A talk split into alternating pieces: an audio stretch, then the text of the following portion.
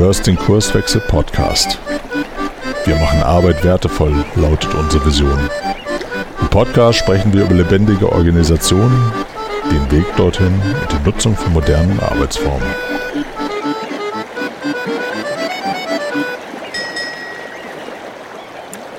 Moin Moin und herzlich willkommen im Kurswechsel-Podcast. Hier spricht der Frank, ich bin einer von den Kurswechslern und es ist mal wieder Zeit für eine neue Episode.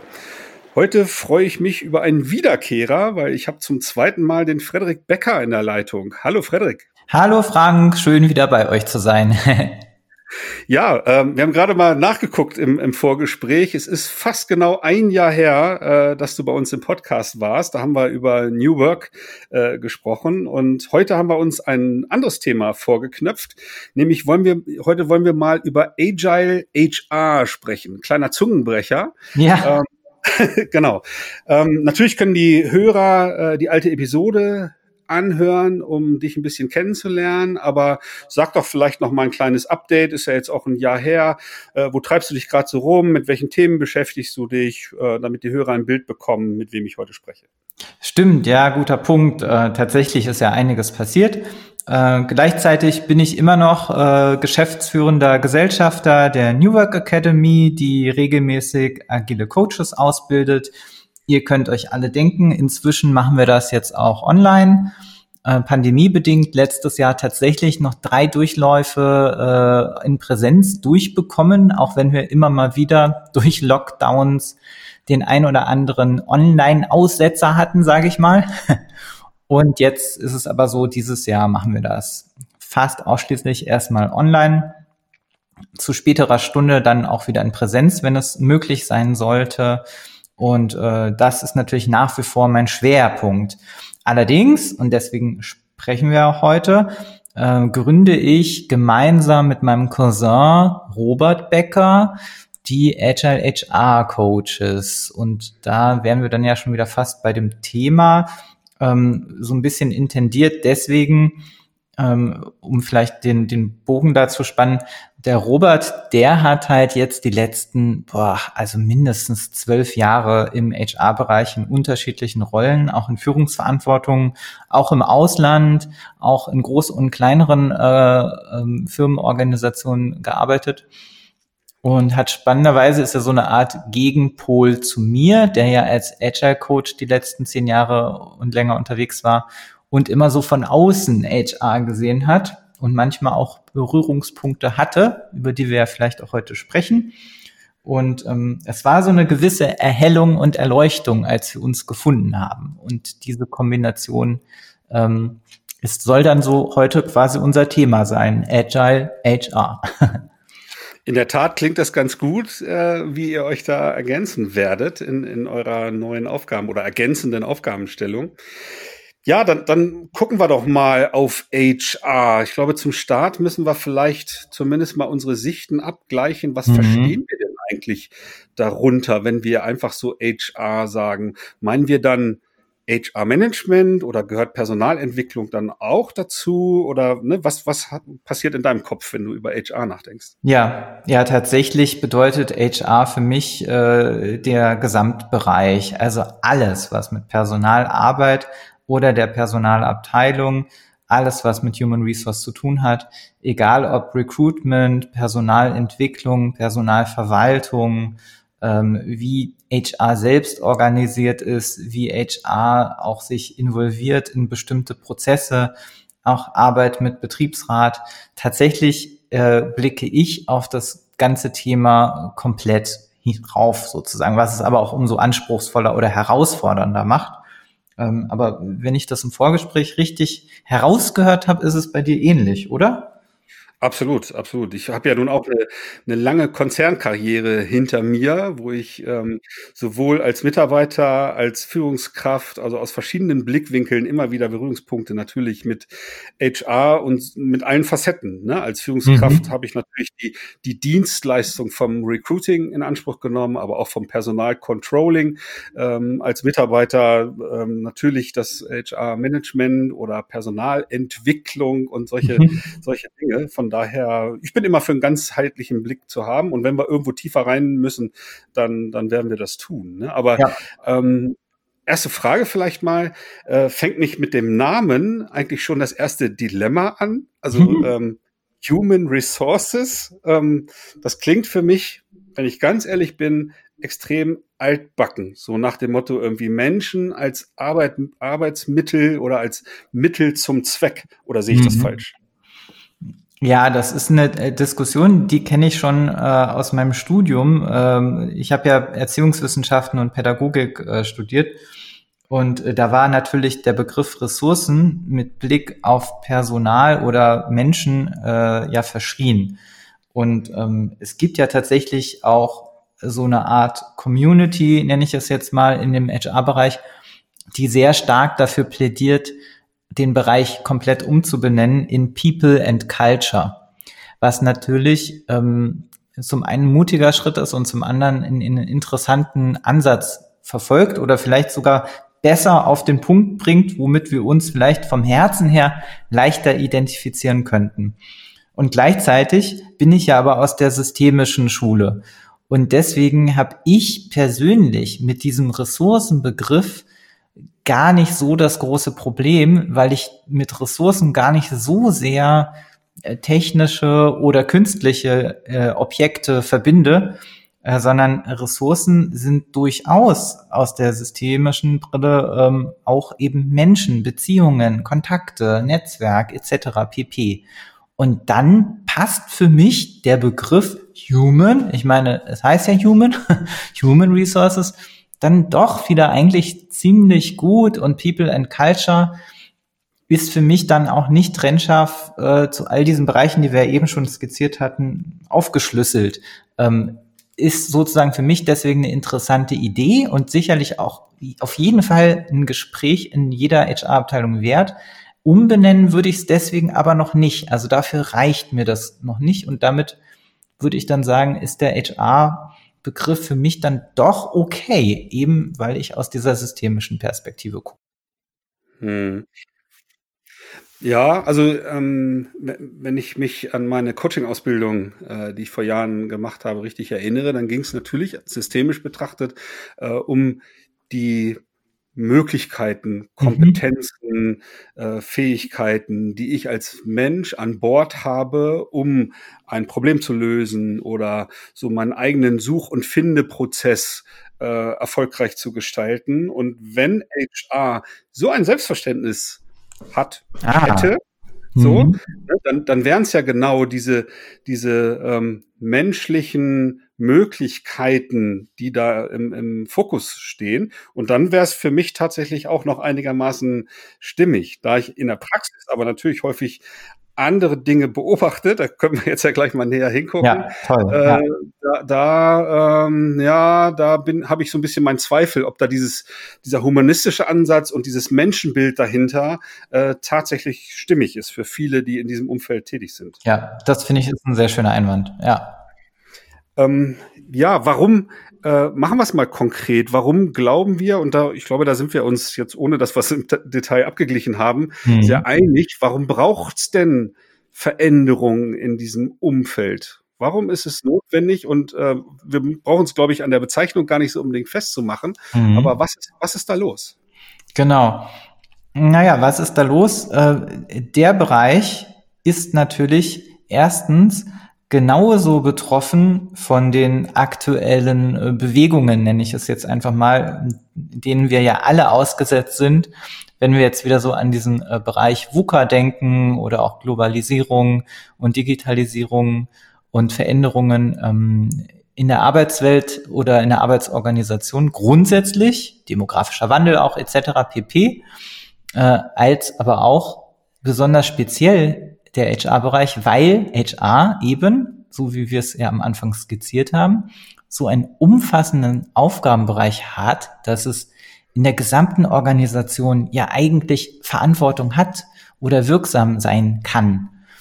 Und Insofern, dass ja sozusagen alle innerhalb der Organisation oder die Organisation selbst oder das Umfeld der Organisation, der Markt und die Kundinnen und die Lieferantinnen, dass es sozusagen alles im Wandel ist oder alles beschleunigt ist und ähm, hoher Innovationsdruck herrscht, hat natürlich HR insofern an ganz verschiedensten Stellen plötzlich auch diesen Druck oder die Konfrontation mit dem Wandel, diesen War of Talents äh, im Recruitment, äh, die Veränderungen ähm, mit den Arbeitsmitteln, äh, jetzt Digitalisierung, großes Thema bestimmt auch Homeoffice für jeden HR-Bereich.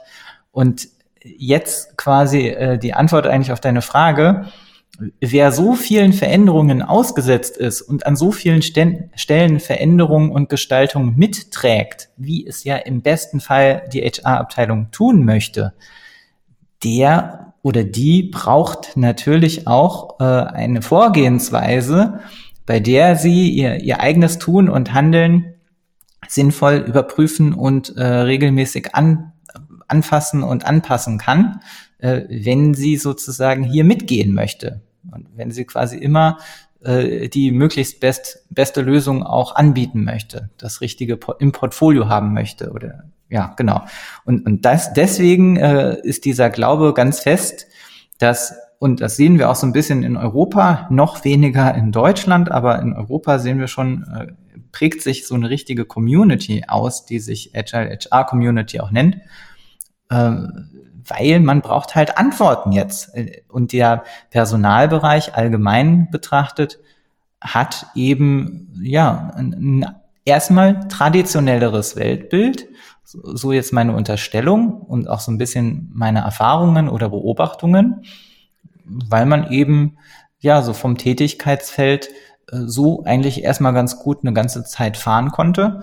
Aber wie ich jetzt erst neulich bei Twitter gelesen habe, wir können jetzt nicht mehr die gleiche Personalarbeit machen wie in den 90ern. Wir, haben uns verändert oder wir haben jetzt auch ganz andere und neue Generationen in Organisationen und die bringen alle neue Anforderungen mit an die HR. Und die HR will natürlich auch bedienen. Deswegen neues Vorgehen.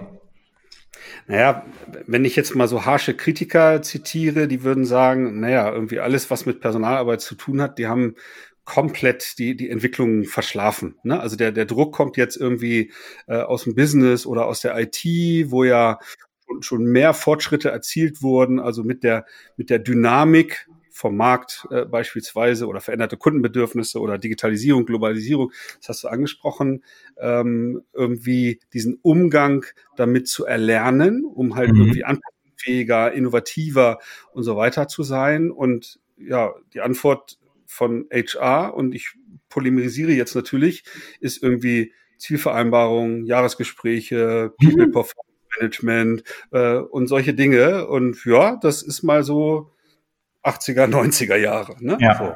genau. Und irgendwie, ja, das und ähm, ich teile größtenteils natürlich auch diese Kritik, weil wenn ich so in Organisationen gucke, mit denen wir auch arbeiten, ähm, dann ist genau das zu, zu beobachten, ne? dass mhm. überall der Versuch unternommen wird, ähm, die, die Strukturen äh, aufzubrechen, äh, Hierarchien vielleicht auch abzubauen, damit ich halt mit Einheiten konsequenter am Markt arbeiten kann, um autonom, wertschöpfend äh, äh für, für Kunden tätig zu sein. Und die Zwänge, die durch HR oftmals dann noch so mitgeliefert werden, äh, die, die existieren halt irgendwie noch. Ne? Ja. Und wenn ich irgendwie als, als dezentrale Einheit, das passiert gerade so in meinem Kopf, halt irgendwie mal ausprobieren will, eine völlig andere Art der Zusammenarbeit, äh, irgendwie zu testen, um zu gucken, ob ich dann irgendwie noch flexibler irgendwie sein kann, ja, dann wird mir gesagt, ja, da gibt es eine Betriebsvereinbarung, die ist von 1997, mhm. die müssen wir jetzt erstmal neu verhandeln und das dauert dann bestimmt ein Dreivierteljahr und dann können wir über sowas nachdenken.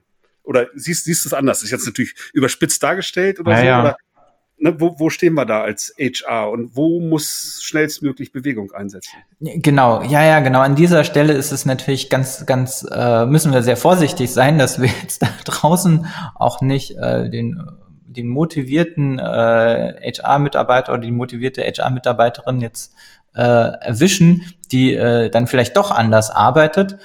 Ähm, generell habe ich ähnliche Erfahrungen gemacht wie du.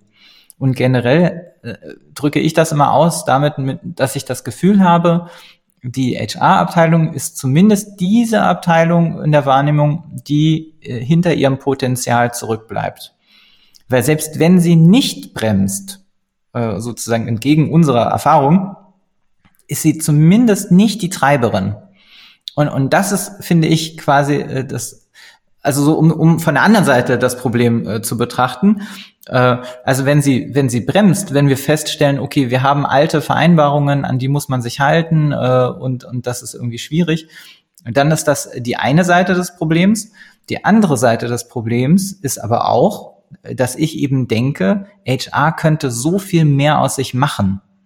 Und deswegen äh, werbe ich oft eher weniger mit den Problemen, die mir selbst natürlich auch schon widerfahren sind, und werbe eher damit mit den Möglichkeiten, um einfach dieses Bewusstsein dafür auch zu schaffen. Mensch, ihr, gerade ihr könntet doch, ihr habt doch das Mandat, ihr habt doch sozusagen den Einblick, ihr solltet doch und ihr könntet doch mit allen Mitarbeitenden in Kontakt und Beziehung stehen. Ihr könntet doch die Netzwerke aufbauen und so weiter und so fort. Und wenn das passieren würde, dann glaube ich auch, wäre es ein Klacks, da dann auch an der richtigen Stelle mit dem Betriebsrat zu reden, um zum Beispiel für den von dir eben geschilderten Fall äh, einfach sich das nochmal gemeinsam kurz anzugucken äh, zu dritt, um dann zu entscheiden, ah, in Ordnung, wir passen das an, Punkt aus, finito. Und äh, genau da müssen wir aber erst hinkommen. Das ist tatsächlich noch nicht die Realität. Hm.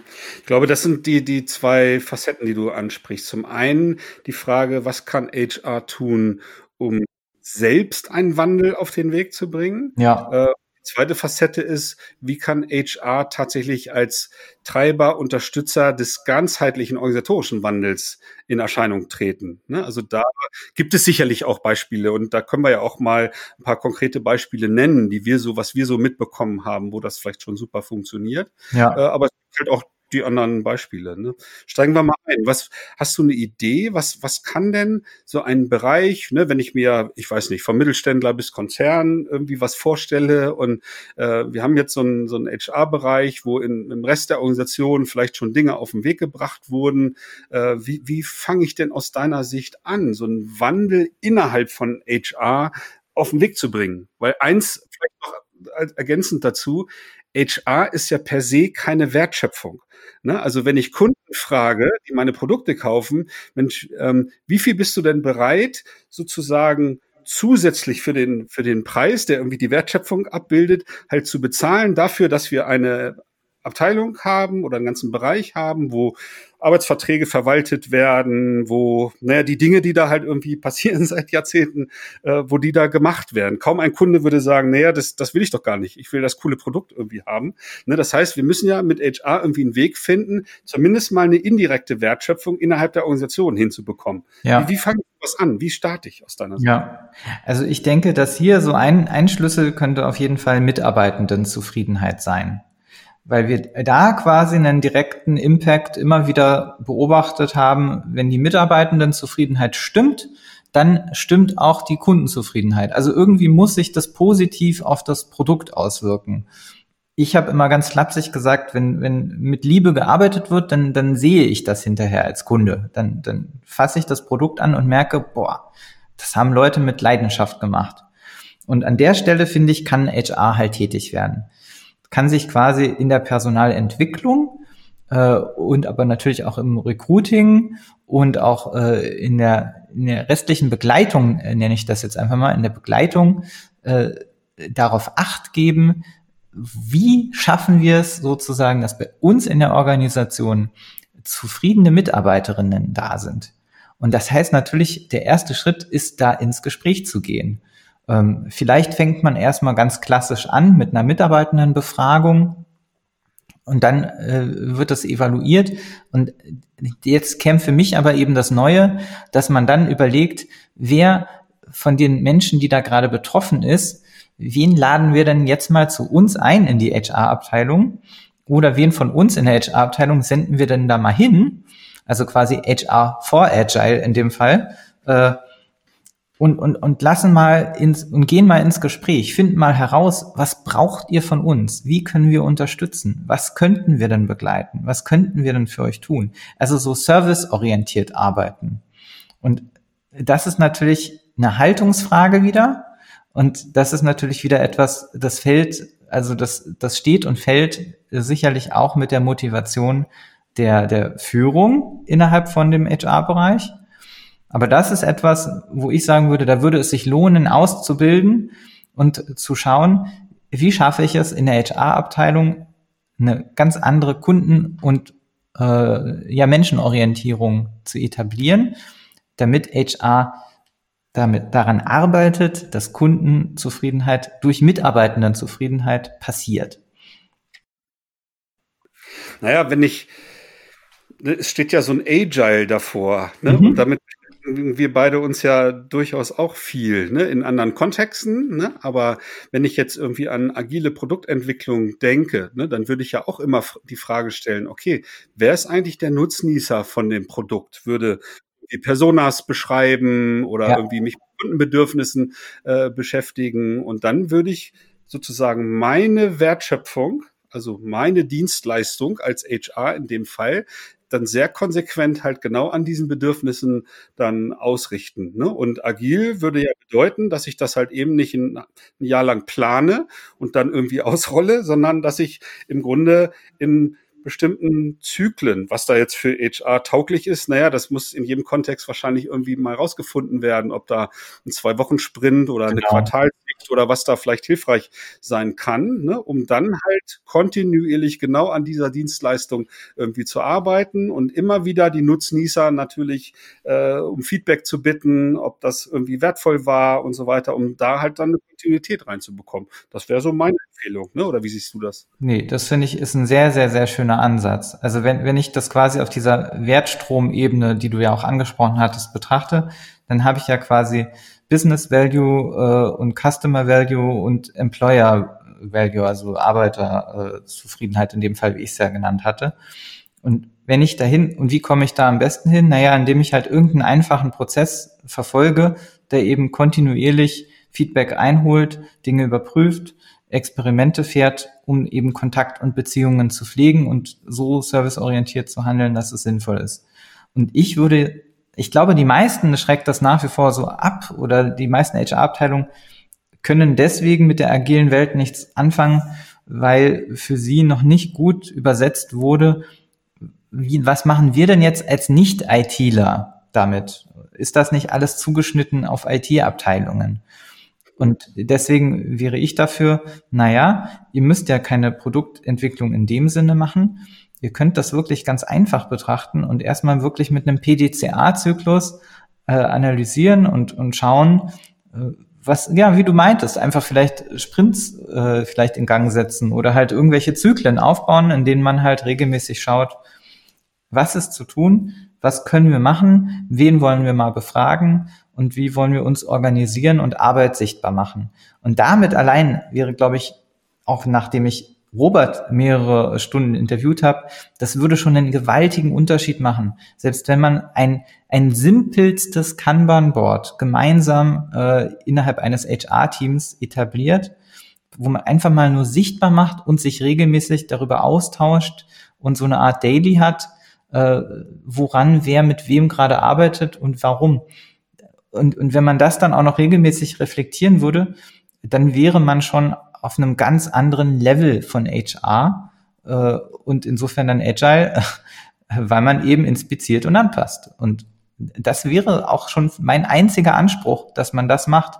Man muss nicht Scrum in Reinform äh, üben und praktizieren und man muss auch kein hochkomplexes Kanban-Board führen sondern man muss sich rantasten. Und wie ich ja schon meinte, am Ende steht und fällt es mit der Haltung von der Führung dort. Äh, das heißt, die abzuholen und da quasi Präzedenzfälle zu schaffen, wo HR herausfindet, hey, das hat doch jetzt mal gut geklappt in der und der Abteilung oder mit dem und dem Kunden, dass wir da jetzt mal ganz andere Kenntnisse haben und ganz anders wirksam werden können, sodass dann überzeugt wird, dass diese Art des Arbeitens auch im HR-Bereich funktionieren kann. Ja. Mhm. Naja, genau. Das, jetzt haben wir so diese, diese erste Facette. Was kann ich denn so als HR-Abteilung, Personalabteilung, HR-Bereich, ne, das ist jetzt immer so synonym, tun, um selber diese, diese Gedanken, ähm, etwas halt in bestimmten Zyklen ähm, zur Verfügung zu stellen, zu über, also inspect and adapt, ne, du hast es schon äh, formuliert, ne, um halt einfach daraus aus den Rückmeldungen der, der Nutznießer, also ja. meiner Kunden, der Kollegen. Äh, und das können ja ganz unterschiedliche Personas sein. Ne? Ob das Führungskraft ist sicherlich eine andere Zielgruppe als äh, die Kollegin oder der, der Kollege. Ne? Und einfach genau auf diese Bedürfnisse zu reagieren. So, mache ich mal so einen kleinen Haken dran. Das kann ich halt irgendwie lernen, ne? um da halt irgendwie rhythmisch irgendwie anders orientiert ja. äh, weniger so zum Selbstzweck HR zu betreiben halt, sondern wirklich äh, um Bedürfnisse zu befriedigen, um Probleme ja. zu lösen. Menschenfokus einfach, ja. Menschen, genau. Äh, menschenorientiert, Kunden, interne Kunden orientiert, zu agieren. Wenn wir jetzt mal auf die zweite Facette gucken, also wie kann ich als HR mich, mich dahin entwickeln, tatsächlich der, der Treiber oder der Unterstützer von dem ganzheitlichen Wandel, von dem wir immer sprechen, oder die notwendige Transition, Transformation ähm, der, der Gesamtorganisation. Wie kann HR da unterstützen und sozusagen den ersten Spatenstich hinbekommen, äh, in diese Richtung zu laufen? Mhm. Ja, das ist natürlich eine, eine sehr spannende Frage, weil hier ja immer grundsätzlich äh, und es war auch immer anders, wenn ich jetzt so zurückdenke. Die Frage ist, wer hat denn die Verantwortung für die agile Organisation? Oder man kann jetzt auch das Agil mal weglassen. Egal, wenn wir von Change Management sprechen, äh, wer macht das denn sozusagen? Und da gibt es ja dann, es gibt Innovationsabteilungen dafür, es, oder es gibt Abgeordnete Change ManagerInnen dafür. Äh, manchmal machen es die Führungskräfte selbst, wenn es ein kleineres Unternehmen ist. Manchmal machen es die Agile Coaches.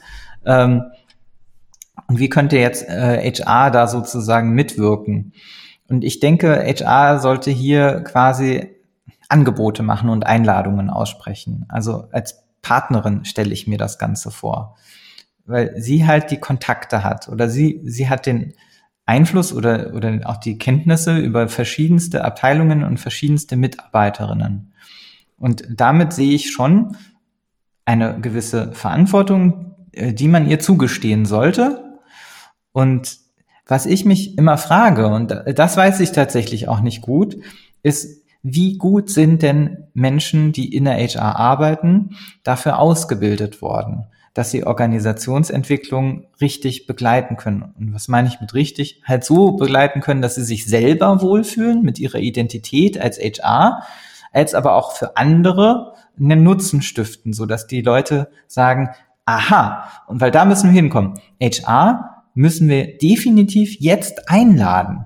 Und dass diese Awareness auch in der restlichen Organisation ist, dass wenn da irgendjemand irgendeinen Wandel oder einen Change initiiert, dass dann auf jeden Fall der Gedanke da ist, top, wir laden HR dazu ein. Und nicht, wie es jetzt ist, wenn wir es wieder überspitzen, dass man sagt, oh nee, die lade ich lieber nicht ein, weil dann geht es erstmal gar nicht weiter.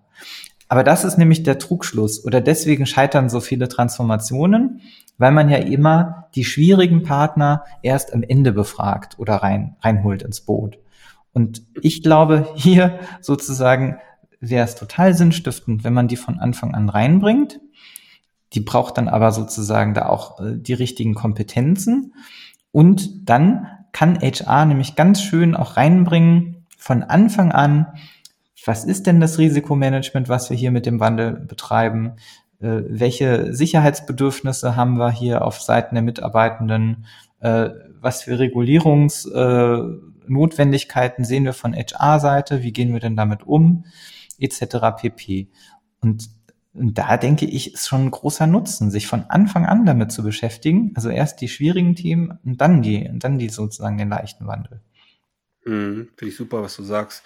Also, weil ähm, so in meiner Historie war es tatsächlich ähnlich wie, wie das, was du beschrieben hast. Ne? Wenn irgendwelche Themen waren, ja, so notgedrungen musste irgendwie HR da irgendwie dann meistens mitmachen. Und wenn ich ganz ehrlich bin, äh, war dann immer so ein bisschen die, die Befürchtung halt als, als Führungskraft oder als, als Kollegin oder Kollege, äh, ja, wenn HR ins Spiel kommt, dann geht es bestimmt um irgendwie Personalkostensenkung, Stellenabbau oder solche Dinge. Ne? Also mhm.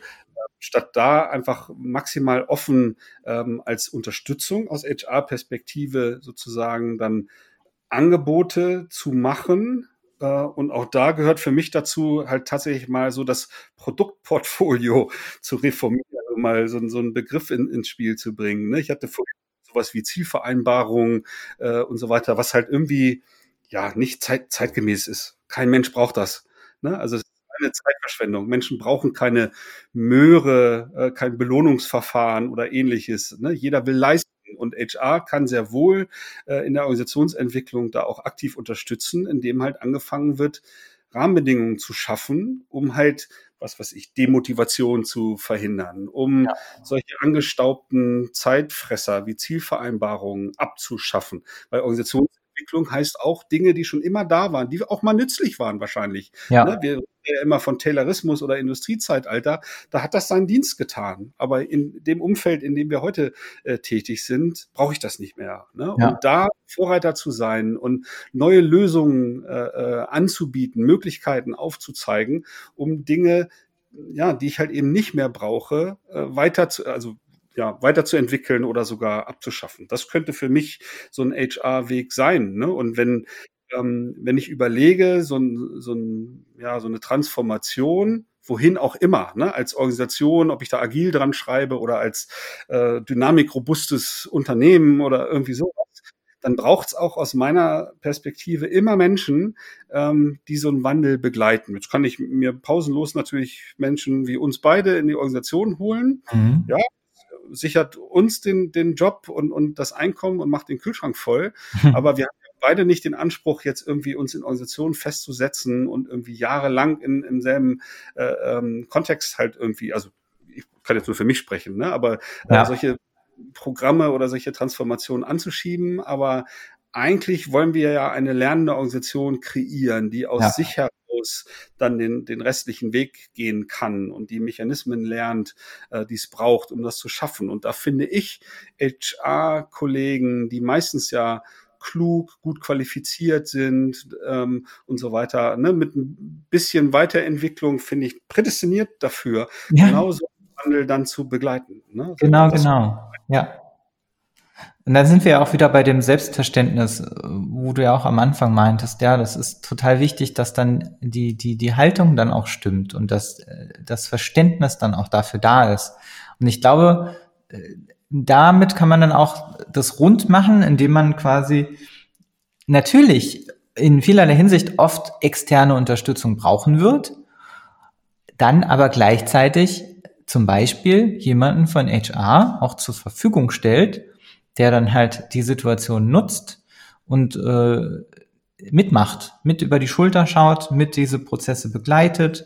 Äh, und weil das ist ja immer der, der entscheidende Punkt, äh, wenn wir als agile Coaches unterwegs sind, äh, oder wenn ich mich an meine letzte äh, agile Transformation erinnere, natürlich denke ich auch in, in, in Risiken und, und, und versuche so ein bisschen abzuschätzen, welche politischen Schwierigkeiten werden hier äh, sozusagen in Gang gesetzt oder wo sind vielleicht Sicherheitsbedürfnisse. Und gleichzeitig werde ich als ein Externer das niemals 100%ig alles durchblicken und werde eher versuchen, noch mehr über den Tellerrand zu gucken, noch mehr die Chancen zu sehen, noch mehr die Vorteile hervorzuheben. Das heißt, eigentlich fände ich das gut, wenn jemand an meiner Seite wäre, der auch mich darauf hinweisen würde und sagen würde, hier ist aber dieses Risiko und hier haben wir diese Vorgabe. Und genau das passiert aber, finde ich, immer viel zu spät. Und gleichzeitig ist es natürlich auch schade, wenn man HR nur diese Rolle gibt, sondern nein, ich hätte eigentlich die Person gerne am Anfang dabei, dass sie sagen würde, okay, das sind die Schwierigkeiten und dann gebe ich äh, ihm oder ihr die Hand und sage, super, an den Sachen arbeiten wir jetzt gemeinsam und wenn ich dann nach drei oder sechs Monaten gehe oder nach zwölf, äh, machst du weiter sozusagen, weil du bleibst hier. Und das ist das, was ich so ein bisschen als Agile HR Partner mir irgendwie vorstelle. Also eine Person aus dem HR-Bereich, die eben den Durchblick hat über Schwierigkeiten und Herausforderungen, aber auch irgendwie die Chance mal bekommt, ähm, auch innovat innovativer auch zu arbeiten und wirksam zu werden. Mhm. Wir, wir nennen so eine Rolle so in, in der Kurswechsel äh, ähm, äh, Organisationsentwicklung Wegbegleiter. Ne? Wir ja, empfehlen genau. Organisation äh, Wegbegleiter zu finden, die aus der Organisation selber heraus im Grunde uns ersetzen können. Wir bilden die dann auch aus und äh, wir dann nicht mehr da sind, machen die im Endeffekt so unseren Prozessbegleitungsjob, weil das ist halt etwas, ähm, wenn, wenn ich sag ich mal, so Organisationen äh, mir vorstelle, und der Trend geht da ja äh, aktuell zumindest, wer weiß, wie es in zehn Jahren ist, aber aktuell sehr klar in Richtung dezentralen Strukturen. Das heißt, ja. autonome Zellen, autonome Kreise, Teams, das nennt jede Organisationsform da äh, so ein bisschen anders. Ähm, und ähm, diese, diese autonomen agierenden äh, Menschen, die direkt am Markt, Markt Wertschöpfung äh, äh, bringen. Das kann ein Scrum-Team sein oder ne, äh, ein Produktteam oder, äh, oder ähnliches. Ähm, sollte ja eigentlich alle Kompetenzen beinhalten, die ich brauche, um so autonom wie möglich irgendwie meine Wertschöpfung zu betreiben. Jetzt könnte ich könnte ich ja irgendwie sagen, ich brauche dann auch äh, den Marketing-Spezialisten und ich brauche den, der sich um die Arbeitsverträge äh, kümmert aus HR und so weiter. Aber das ist äh, vermutlich ähm, nicht wirtschaftlich. Ne? Wenn jedes dieser Einheiten äh, wirklich dann einen eigenen HR-Kollegen quasi im Team hat. Deswegen ist es halt eher dann so eine Zentraleinheit, die halt eine entsprechende Dienstleistung erbringt und genau. Dienstleistung eben und ich brauche sowas ja wie Recruiting, ich brauche sowas äh, wie Arbeitsverträge, juristische Angelegenheiten und so weiter. Das, äh, damit möchte ich mich ja als Wertschöpfungsteam nicht wirklich beschäftigen. Ja. Äh, wenn dann eine zusätzliche neue Dienstleistung vielleicht für Agile HR dann ist, dann zusätzlich diese Wegbegleiterkompetenz aufzubauen und anzubieten im Wandel, ich glaube, dann wird da so nach und nach gedanklich ein, ein ganz interessantes Produktportfolio daraus, was so wirklich in die moderne Zeit passt. Oder wie ja. siehst du das? Genau, ich sehe das auch so und vor allen Dingen sehe ich auch kein Hindernis darin, dass diese äh, Menschen oder wenn wir uns HR so vorstellen, dann kann sie auch in dieser Rolle auch nach wie vor die bisherigen Tätigkeiten und Pflichten auch immer noch denen nachgehen. Und der, der einzige Unterschied, du hast ja am Anfang das noch angesprochen, wenn man jetzt mal so an Beispiele denkt, also bei der Zipgate erlebe ich das einfach so, da ist eigentlich so grundsätzlich, äh, ich hoffe, ich trete jetzt niemand auf die Füße, aber grundsätzlich ist erstmal auch kein großer Unterschied zwischen der HR-Abteilung Mittelständler Zipgate zu einem anderen Mittelständler, den ich kenne und der fast noch traditionell arbeitet in dem Bereich oberflächlich gesehen. Aber wenn man genauer hinguckt, äh, machen die eine, eine Sache anders. Die sind halt ständig unterwegs. Und die sind quasi gefühlt in den Teams auch präsent.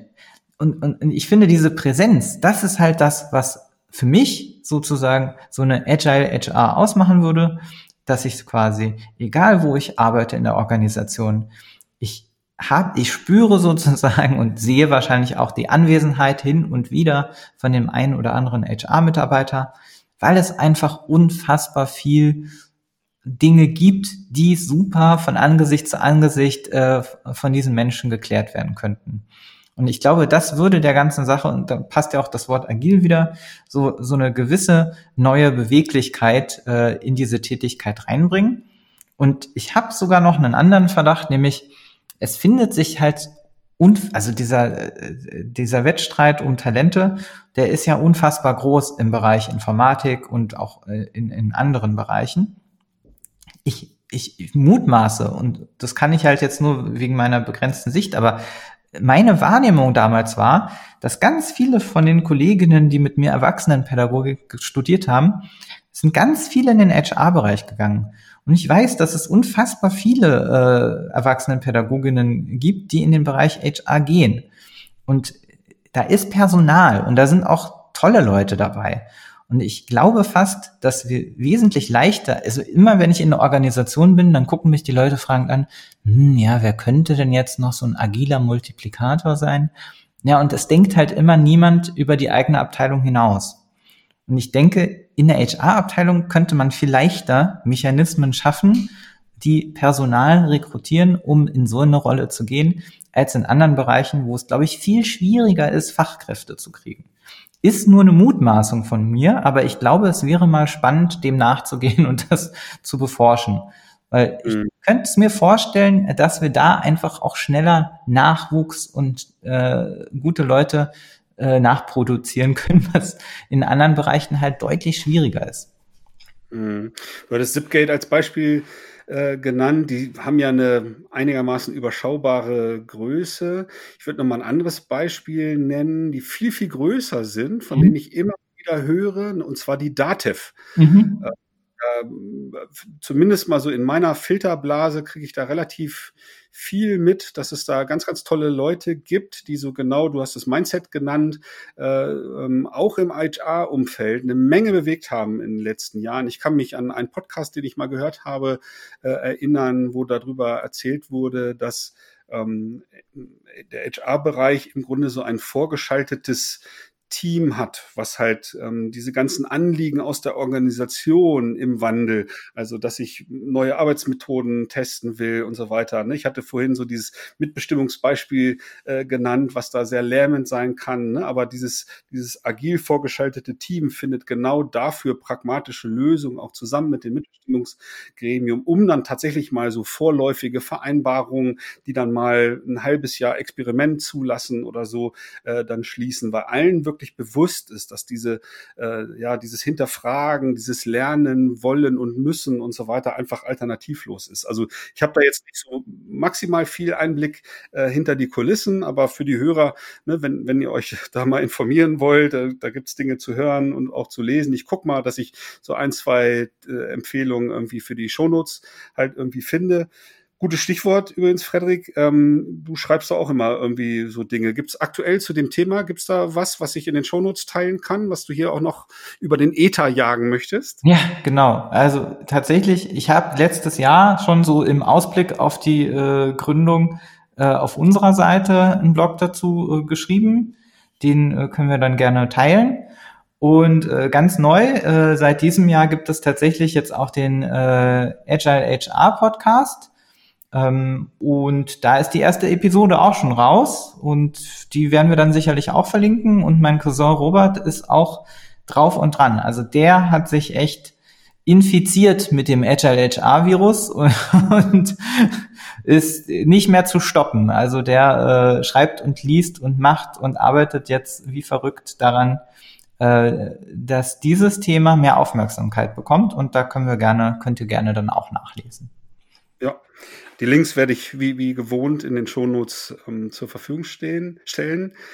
Frederik, ja, super, dass du wieder hier warst. Hat mir wieder viel Spaß gemacht, mit dir über ein neues spannendes Thema äh, zu sprechen. Ähm, an die Hörer, wenn ihr Feedback habt, auch eine andere Meinung vielleicht halt zu den Dingen, die wir erörtert haben, äh, schreibt mir gerne eine E-Mail. Das ist so, finde ich, der einfachste Weg an podcast.kurswechsel.jetzt. Aber ihr könnt natürlich auch in den sozialen Kanälen, wo wir dann auf die Episode hinweisen, gerne kommentieren oder äh, auf anderen Wegen mit uns in Kontakt äh, treten. Ich denke, Frederik, du bist auch nicht traurig, wenn sich bei dir jemand meldet und mit dir in Austausch will. Wir hatten es ja auch eingangs gesagt im Vorgespräch, dieses Thema ist natürlich noch in den Kinderschuhen. Und, und deswegen äh, können wir auch immer nur von dem sprechen, was wir halt selber sehen und freuen uns, glaube ich, beide, ähm, wenn da halt andere Anregungen oder auch größere Kritikpunkte halt sind, die halt anzugehen es würdig ist. Ne? Also bitte her damit. Genau. Ja, dann nochmal danke für deine Zeit und wer weiß, ne, äh, wann wir Zukunft wieder ein weiteres spannendes Thema hier bei uns im Podcast finden. Mach's genau. gut. Vielleicht sehen wir uns ja auch irgendwann mal wieder. Aber äh, solange Pandemie ist, können wir natürlich auch gerne podcasten. okay, ciao, ciao. Bis denn, tschüss. Schön, dass du wieder reingehört hast. Mehr Infos zu uns und diesem Podcast findest du unter www.kurswechsel.jetzt.